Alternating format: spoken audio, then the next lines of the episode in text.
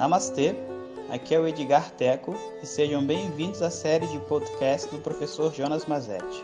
O nosso tema atual é Uma Introdução ao Estudo Tradicional de Vedanta.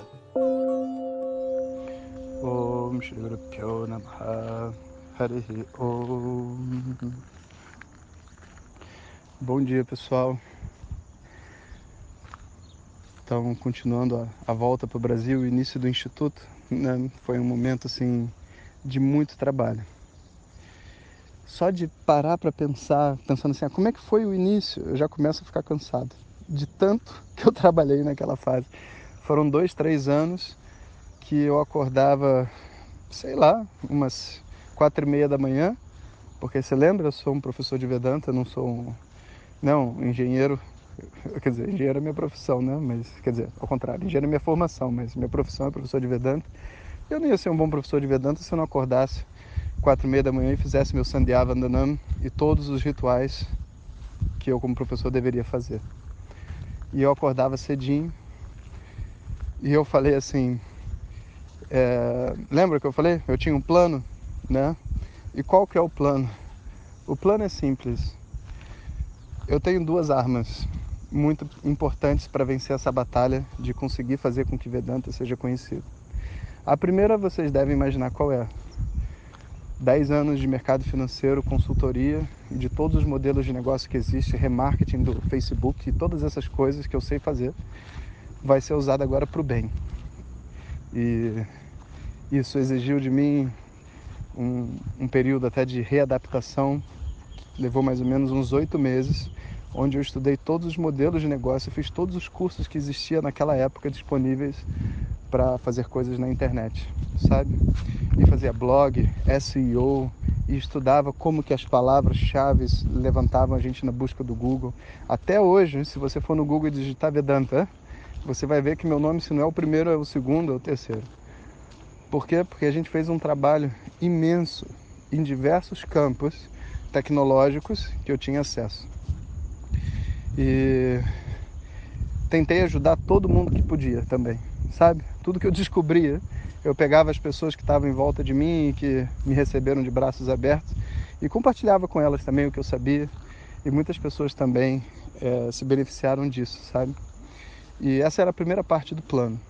Apesar de não, sabe, não ter ainda a visão de como que ele iria realmente fluir e dar certo, né, eu estava fazendo o que eu tinha que fazer fazendo com que o, o meu nome e o nome do, do Instituto Vishwavidya, que foi o nome que o Swami Dayananda deu para o nosso instituto, Instituto de Vedanta do Brasil, né? Vishwavidya. Vishwavidya significa conhecimento universal, né? O conhecimento de todos. Vishwa é universo, Vidya é conhecimento. Então, fazendo com que esse nome fosse conhecido, com que os vídeos fossem conhecidos e tudo mais. E eu então usei tudo que eu podia ali naquele âmbito e estava me aprimorando e por incrível que pareça, né, assim, em geral, quer dizer, por incrível que pareça não, né, mas o natural quando uma pessoa ganha dinheiro, né, ela querer juntar e botar na conta do banco.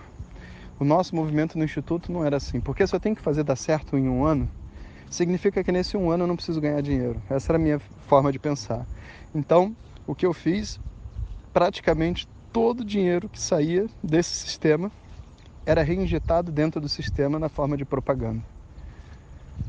A tal ponto que, tipo, no final do primeiro ano, a gente chegava a investir, sei lá, mais de 10 mil reais em marketing e, coisas assim.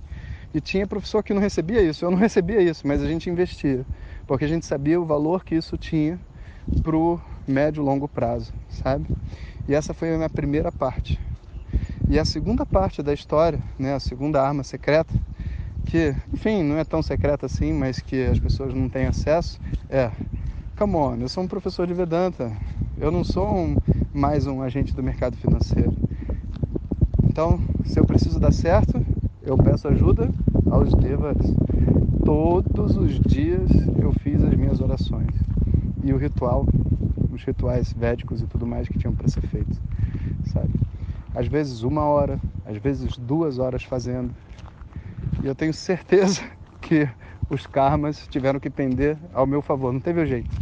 É causa e efeito. Você está fazendo ações, vai ter resultado.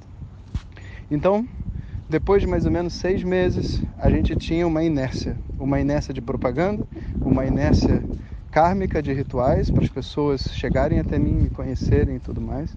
E era muito engraçado porque assim, às vezes vinha gente falar mal de mim, sabe? É, como de, por, mera competição mesmo, sabe? E eu pensava dentro de mim assim, caraca, mano, eu nunca faria isso com um professor de Vedanta. Eu não sou um professor de história, né? Eu tô fazendo uma cumba aqui todo dia de manhã, cara. Como é que esse cara fala mal de mim? O cara tem que ser muito corajoso ou ignorante? Ignorante. Deixa ele falar. E eu só esperava o tempo. Depois de tanto tempo, você vai ver que a coisa vai se virar contra a pessoa. E se vira mesmo, sabia? Porque eu estou fazendo o que é certo. E quando você está fazendo o que é certo nessa vida, meu amigo, você é protegido com as orações certas. Esse é, o entendimento que eu tenho dos rituais védicos, sabe? E ali fui eu, que nem uma flecha, todos os dias. Um ano se passou, eu tinha duas turmas. Uma que era a minha turma mais avançada, tinha de 12 pessoas, e uma turminha nova que tinha 8 pessoas. E já era suficiente para sobreviver, para eu viver, para eu pagar um aluguel. E eu, para mim, tinha conseguido. Falei assim, cara, agora a gente eu consegui só é tão pouco, né? É tão frágil, mas na minha visão eu tinha conseguido meu a minha meta, que era eu consigo sobreviver dando aula de Vedanta. Não consigo casar, não consigo ter filho, não consigo mais nada, porque tipo, o dinheiro é contado, mas eu consigo ter uma vida digna, pagar minhas contas, ir ao médico e fazer tudo o que eu preciso. Assim, né, eu me vi no final do primeiro ano, que foi 2014, se eu não me engano. E foi no final de 2014 talvez fruto de todos esses rituais, ideias, não sei o que, que veio o insight que ia mudar todo esse processo que estava acontecendo, que eu conto para vocês amanhã. Om Shanti Shanti Shanti. Muito obrigado por ter escutado. Essas são apenas algumas gotas do infinito oceano de conhecimento da tradição védica. Para receber nossos áudios diretamente, clique no link que acompanha o título desse áudio ou baixe o nosso aplicativo Vedanta Zap. Om Tat Sat.